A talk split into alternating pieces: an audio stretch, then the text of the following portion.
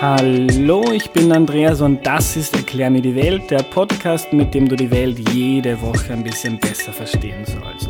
Heute geht es um Fußball und zwar um die WM in Russland. Auf die bereitet uns Tom Schaffer vor. Hallo Tom. Hallo. Äh, du hast heute einen ziemlich harten Job, Tom. Äh, dein Job ist, du musst uns in weniger als einer halben Stunde alles über diese WM erzählen. Die Idee ist, dass auch Leute, die sich nicht so gut mit Fußball auskennen, danach beim Bier über die WM mitreden können. Äh, kannst du dich zu Beginn noch bitte kurz vorstellen? Ja, hallo, ich bin der Tom Schaffer. Ähm, ich bin, glaube ich, hier, weil ich einen Blog über Fußball habe, der heißt ballverliebt.eu, äh, wo wir auch einen Podcast haben und ich werde mich bemühen mit den 25 Minuten, aber wir haben auch eine Vorschau gemacht und da haben wir 90 Minuten gebraucht. Also, und wir haben uns da schon etwas kurz gehalten. Bin gespannt. Den Podcast kann ich empfehlen, habe ich selber gehört, ist super geworden, aber du bist Journalist, Tom, und du schaffst das in Kürze, die wichtigsten Infos äh, zu bringen. Äh, wir gehen jetzt einmal die Gruppen durch. Du erzählst uns ein bisschen etwas über die wichtigsten Teams und wer die Spieler sind, die man kennen sollte. Und wenn du Lust hast, dann sagst du uns auch noch einen Tipp, wer in den Gruppen aufsteigt. Am Ende gehen wir dann noch auf Fragen ein, die ihr mir über WhatsApp und Instagram geschickt habt. Legen wir los mit der Gruppe A. Äh, da sind drinnen Gastgeber Russland, Saudi-Arabien, Ägypten und Uruguay. Ja, ähm, ist prinzipiell eine der schwächsten Gruppen im Turnier, wenn nicht sogar die schwächere. Äh, drinnen ist eben Gastgeber Russland. Die werden sich ein ganz hartes Match drum liefern, vielleicht der schlechteste Gastgeber aller Zeiten zu sein. Es ist ein Team, das nur in der eigenen Liga spielt und die ist zwar nicht schlecht, aber nicht internationale Spitzenklasse äh, und hat sonst nicht wirklich viel, das für, für sie spricht. Ähm, und die anderen Mannschaften, Saudi-Arabien, die versuchen zwar Fußball zu spielen, haben aber auch irgendwie nicht so viele tolle Spieler in ihren Reihen. Ähm, und dann sind da noch Uruguay und Ägypten. Ägypten hat man eigentlich nur deshalb am Zettel momentan, weil dort der Mohamed Salah spielt. Der ist im Vereinsleben spielt er bei Liverpool und hat eine dermaßen tolle Saison gespielt, dass er vielleicht Fußballer des Jahres werden könnte dieses Jahr. Ähm, der ist aber ein bisschen verletzt und man weiß nicht, ob er rechtzeitig wirklich fit geworden ist. Aber sonst hat man wahrscheinlich Ägypten auch nicht so sehr am Zettel. Und bei Uruguay ist auch so, ist ein bisschen ein älteres Team. Ich würde sagen, dass Ägypten und Uruguay aus der Gruppe rauskommen werden, also aufsteigen werden.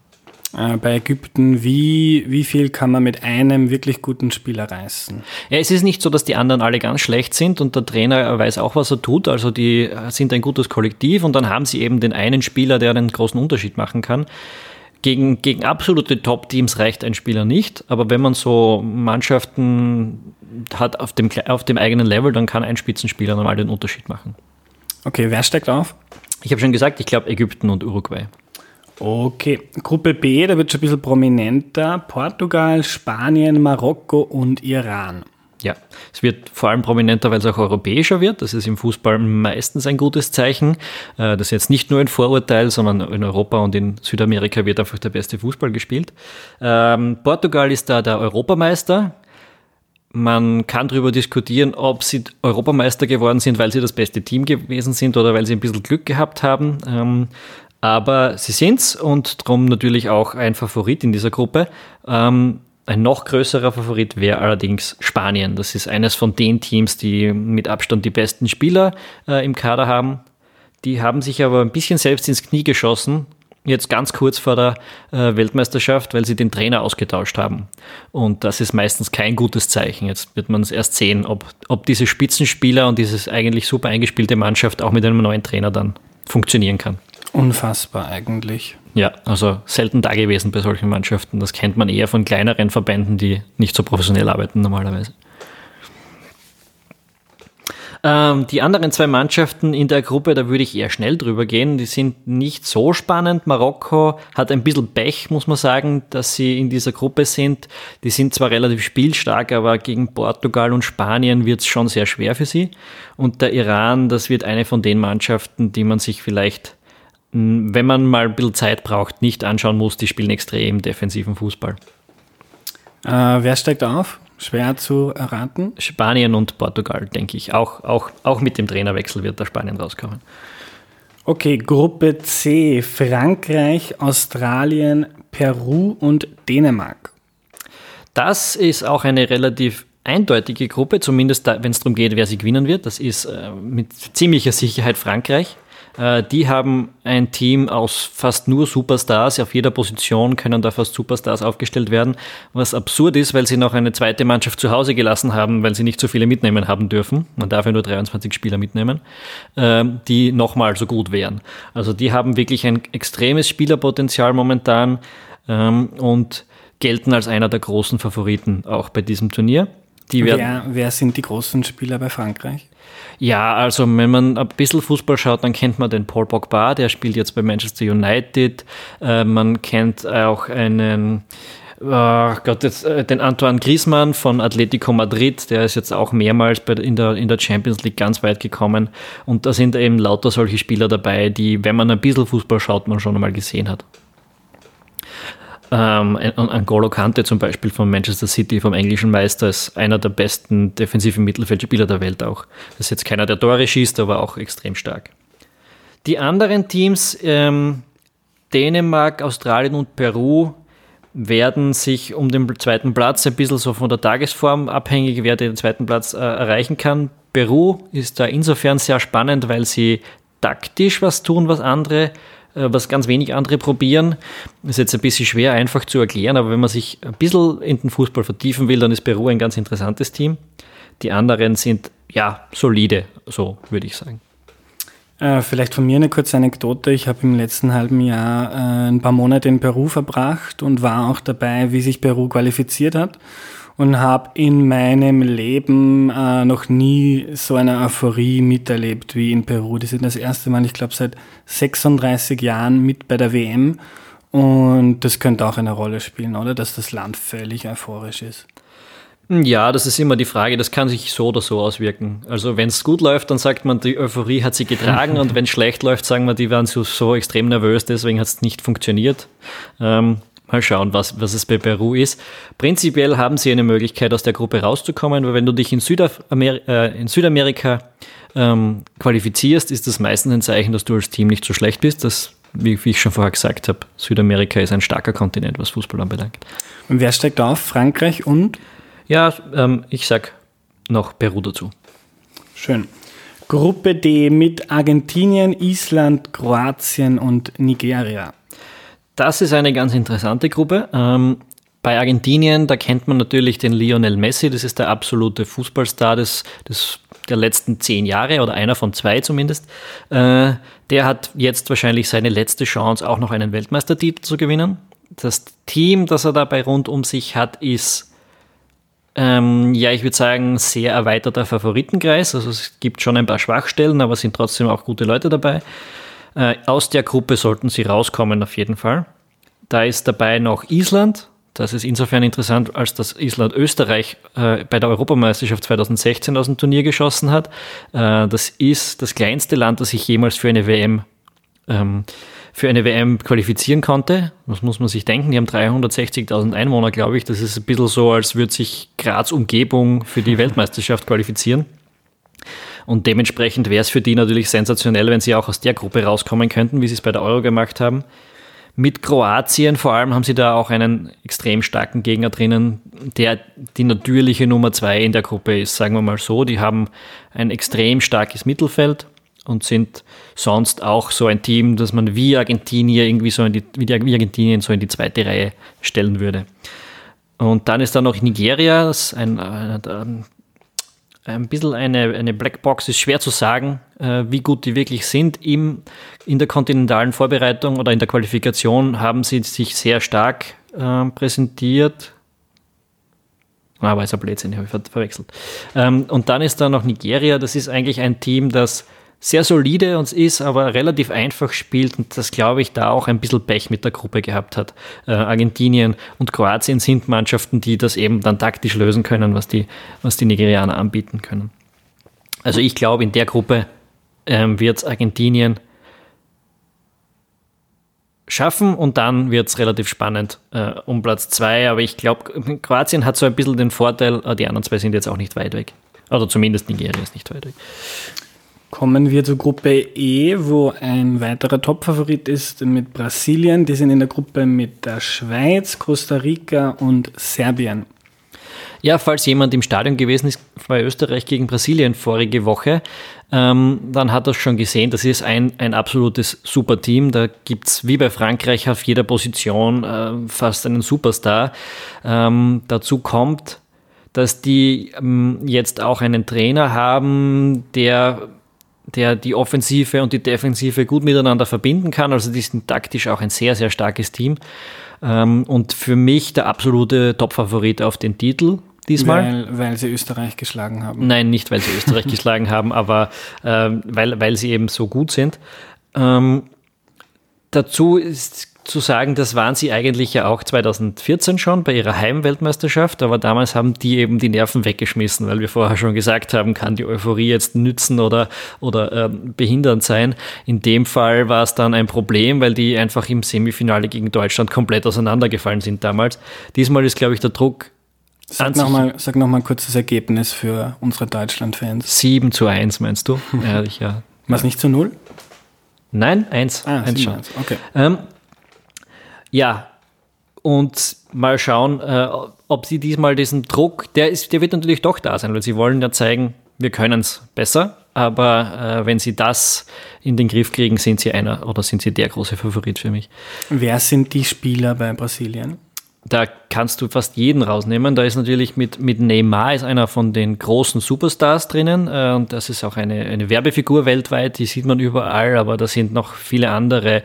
Ähm, der Linksverteidiger Marcelo ist von, äh, von Real Madrid, der Coutinho im Mittelfeld ist von Barcelona, äh, vorne ist der Gabriel Jesus von Manchester City und der Firmino von Liverpool. Also du siehst schon, das sind alles tolle Mannschaften und tolle Spieler, die dort auch die Leistung jede Woche zeigen können.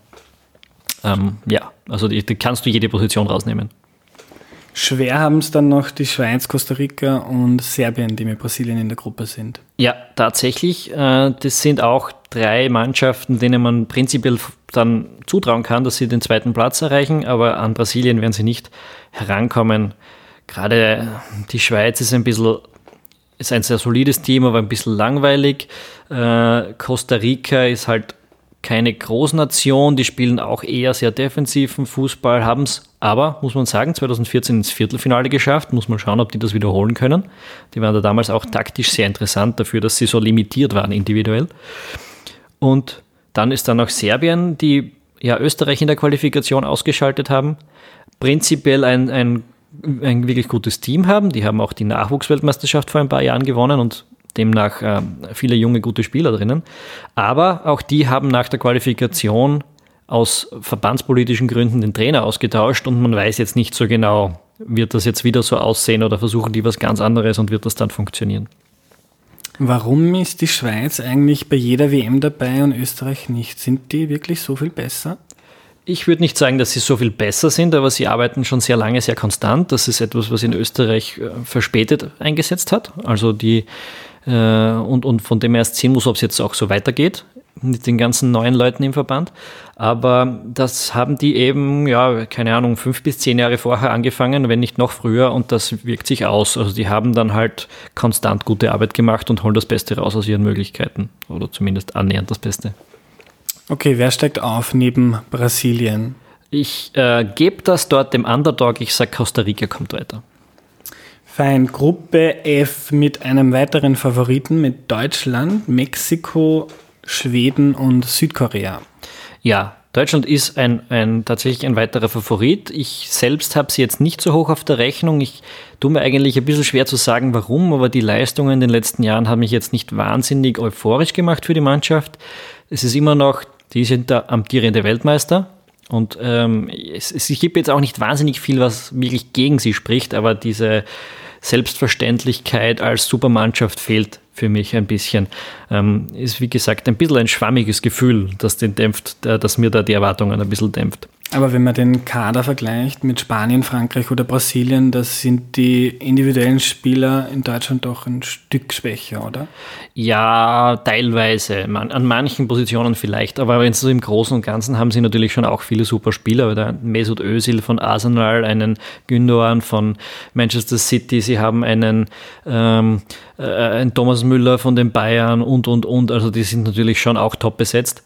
Ähm, an manchen Positionen könnte man sagen, ist es vielleicht einen Tick schwächer. Aber was bei den Deutschen halt auch dazu kommt, ich habe schon gesagt, Gündogan und Özil, die haben im Vorfeld dieser WM sehr wenig über Fußball gesprochen eigentlich, sondern da ist es darum gegangen, dass der Ilkay Gündogan und der Mesut Özil, die ja äh, türkischstämmig sind, sich bei einem Besuch von, von, vom türkischen Präsidenten in London mit dem fotografieren haben lassen und das war eine große Kontroverse. Die sind auch ausgebuht worden dann in den Heimspielen jetzt.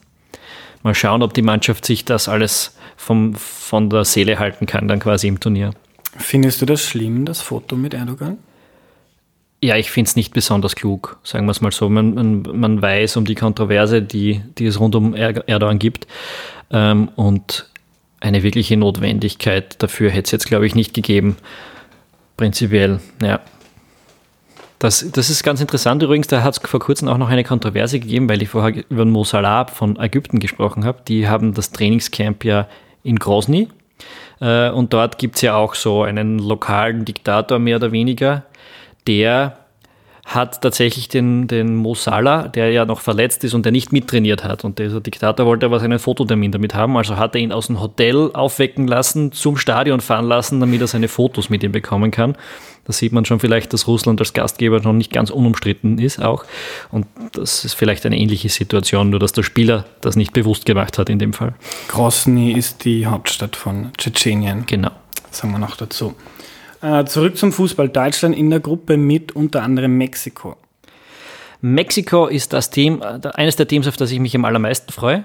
Nicht, weil sie das Turnier gewinnen werden, das glaube ich nicht, aber weil sie extrem spannenden und sehr offensiven Fußball gezeigt haben in den letzten Jahren und ich hoffe, dass sie das beim Turnier wieder zeigen werden.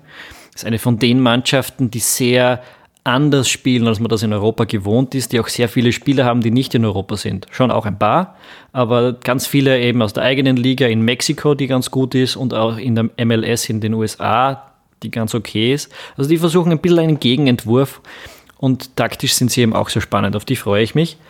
Und ich glaube, die können den Deutschen auch unangenehm werden, gleich im ersten Spiel, weil sie eben so aggressiv spielen. Äh, und das mögen die Deutschen nicht so gern. Die anderen Mannschaften, bei Südkorea, ja, da weiß man momentan nicht so genau und die sind halt so ein bisschen oberes Mittelmaß vielleicht. Die werden es schwer haben in der Gruppe, wenn sie nicht gut läuft für sie. Und Schweden ist ähm, ein sehr langweiliges Team, muss man sagen. Aber, aber auch ein sehr beliebtes, weil die Fans äh, sehr bunt sind und die Leute äh, prinzipiell, glaube ich, Schweden sehr sympathisch finden. Langweilig, weil Slatan Ibrahimovic nicht mehr spielt. Ja, das, das auch. Das ist natürlich dann aus der Sicht der, der, der, Medien vor allem ein bisschen langweiliger, aber auch wie sie spielen. Das ist sehr, sehr klassischer und biederer Fußball, nicht sehr aufregendes.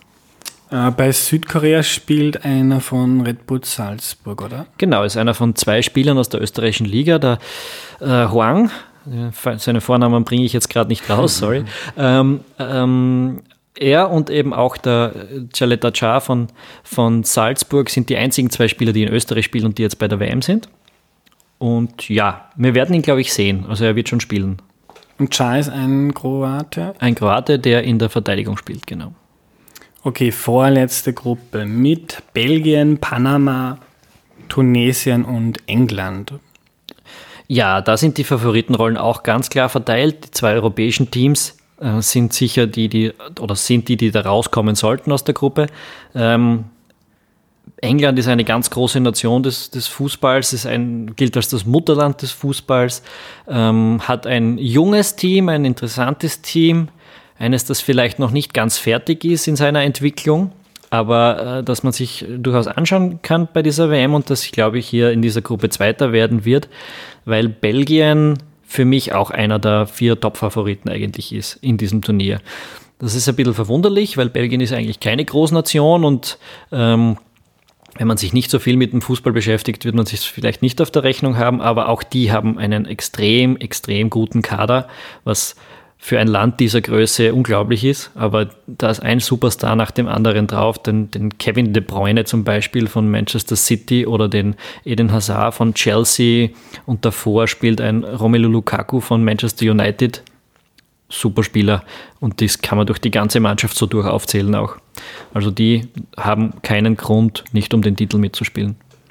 Äh, sind Belgien und England nicht gerade die beiden Mannschaften, die äh, seit längerer Zeit irrsinnig gute Spieler haben, aber eigentlich als Mannschaft wenig äh, gewinnen? Ähm, das ist äh, in gewisser Weise richtig. Die Belgier vor allem haben das Problem in der jüngeren Vergangenheit gehabt. Die haben schon immer ein bisschen als Geheimtipp gegolten, aber haben es dann nicht auf den Platz gebracht. Die haben aber einen neuen Trainer, der auch genau weiß, was er tut. Das war früher ein bisschen immer der Kritikpunkt. Und bei den Engländern ist es halt so, da ist eine ganz große Generation aus, aus vielen äh, Top-Leuten jetzt mehr oder weniger in Pension gegangen.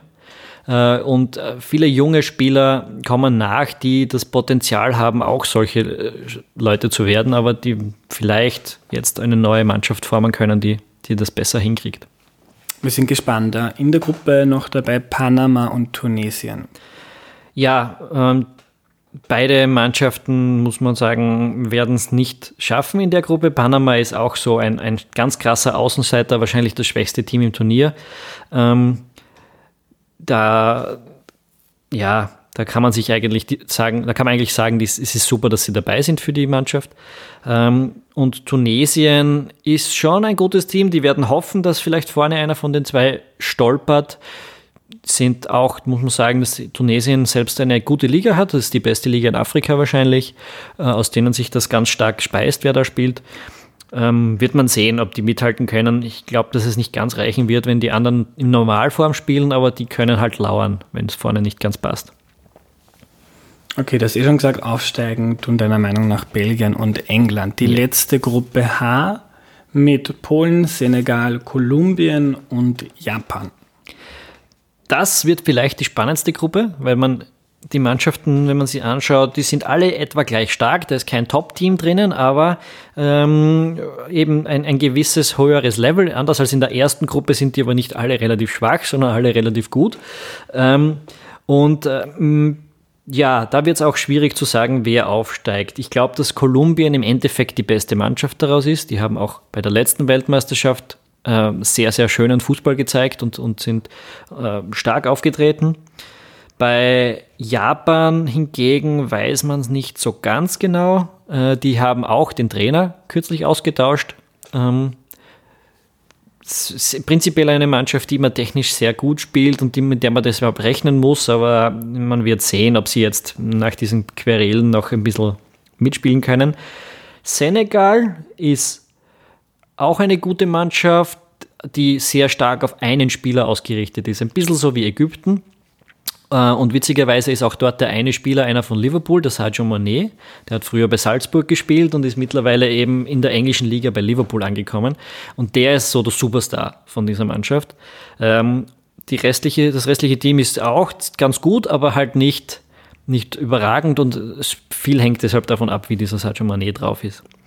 Und dann gibt es noch Polen, das ist ein, ja, ein überdurchschnittliches europäisches Team mit einem ganz großen Superstar auch, dem Robert Lewandowski, der um sich ein sehr gutes Team hat oder ein gutes Team hat, aber, aber sonst nicht, also niemand auf diesem Level sonst noch einmal.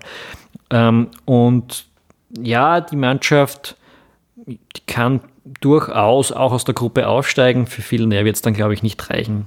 Wie gesagt, wer dort jetzt in der Gruppe aufsteht, ist ein bisschen ein Würfelspiel, aber ich glaube, es wird für Kolumbien und ja, Japan oder Senegal oder ja. Oder Polen. Oder Polen. um es mit einer großartigen Prognose zu beenden. Gell?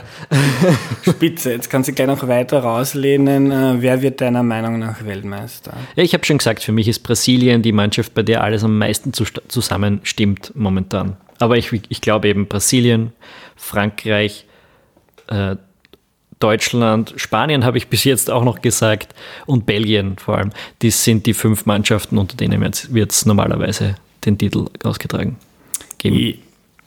Unter denen, die werden sich normalerweise den Titel ausmachen. So.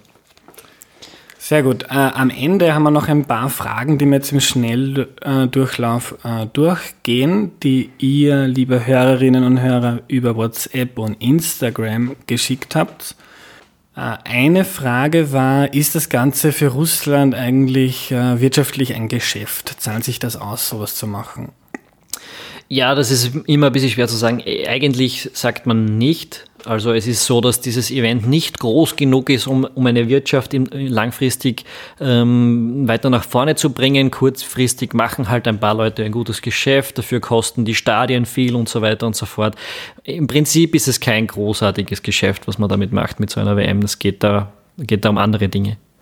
Hat Russland auch wie Österreich in Kärnten Stadien gebaut, die sie nie wieder brauchen werden?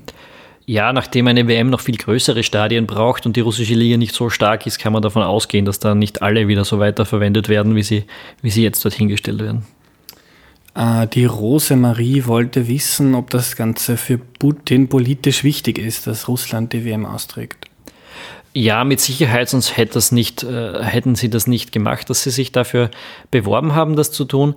Äh, es ist für so, für so einen Staatsmann natürlich immer ein Prestigeprojekt auch.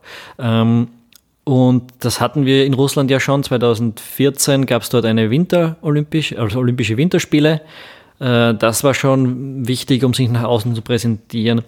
Auf der anderen Seite muss man ein bisschen aufpassen. Ich habe einen Artikel gelesen, wenn ich jetzt noch wüsste, wo, würde ich es euch sagen, aber äh, von einem russischen Autor, der eben gesagt hat, man soll nicht zu sehr äh, erst diese, diese WM auf diese Propagandarolle reduzieren, sondern die russischen Fans wissen zum Beispiel sehr genau, dass ihre Mannschaft nicht so gut ist und freuen sich trotzdem wahnsinnig auf diese WM, weil alle Superstars bei ihnen im Land sind, die sie jetzt endlich mal zu sehen kriegen. Also es ist schon auch eine WM, für die, für die für die Leute wichtig ist und nicht nur für das politische Establishment. Äh, dann noch die Frage von Christine. Äh, die russischen Fans haben einen ziemlich schlechten Ruf. Glaubst du, dass da Probleme geben könnte mit Gewalt? Ja, die Möglichkeit besteht. Also die russischen Fans, es gibt Hooligan-Probleme, es gibt vor allem auch Probleme mit Fans im Stadion, die oft rassistische Dinge äh, rufen. Ähm, das ist etwas, das der, im Vorfeld stark thematisiert worden ist und man kann es nicht ausschließen, dass vor allem rund um die Stadien äh, immer wieder was passieren kann. Aber ich glaube auf der anderen Seite, dass es äh, gerade in so einem in so einem Staat, der seine der der der sehr unterdrückend äh, agiert oft, gerade da werden solche Problematiken dann oft eben auch unterdrückt. Und in dem Fall ist es dann äh, ja, es wird jetzt weniger Leute stören, glaube ich. Okay, danke dir, Tom. Ich glaube, wir haben jetzt einen kleinen Überblick bekommen. Äh, wenn ihr noch mehr über die WM wissen wollt, dann hört in die Ballverliebt-Folge vom Tom und seinem Kollegen Philipp Eitzinger rein. Ich verlinke das in der Podcast-Beschreibung. Ähm, ich werde auch noch eine längere verlinken von Rasenfunk, dem man auch ganz angehört. Dreieinhalb Stunden für die Super-Nerds unter euch. Und dir, Tom, sage ich danke fürs Kommen. Ja, sehr gerne. Danke fürs Einladen. Das war die heutige Folge. Wenn sie dir geholfen hat, die Welt ein bisschen besser zu verstehen, dann freue ich mich, wenn du sie mit einer Freundin oder einem Freund teilst. Cool wäre auch, wenn du den Podcast mit 5 Sternen in iTunes bewertest. Das hilft dabei, dass andere auf ihn aufmerksam werden. Wenn du Feedback hast, dann schreib mir bitte. Ich versuche den Podcast ständig besser zu machen. Du kannst mir über WhatsApp schreiben, über Instagram, Twitter oder Facebook. Wie du mich findest, steht in der Podcast-Beschreibung. Wenn du etwas nicht verstanden hast, dann schreib mir bitte auch und das ist mir besonders wichtig, weil der Sinn des Ganzen ist ja, dass wir alle etwas lernen. Ich freue mich genauso, wenn du Ideen für künftige Themen und Gäste hast. Also wenn es da etwas gibt, das du noch nie wirklich verstanden hast, dann musst du mir jetzt unbedingt schreiben. Denn genau das sind die Themen, die wir brauchen. Das war's für heute. Bis zum nächsten Mal. Tschüss.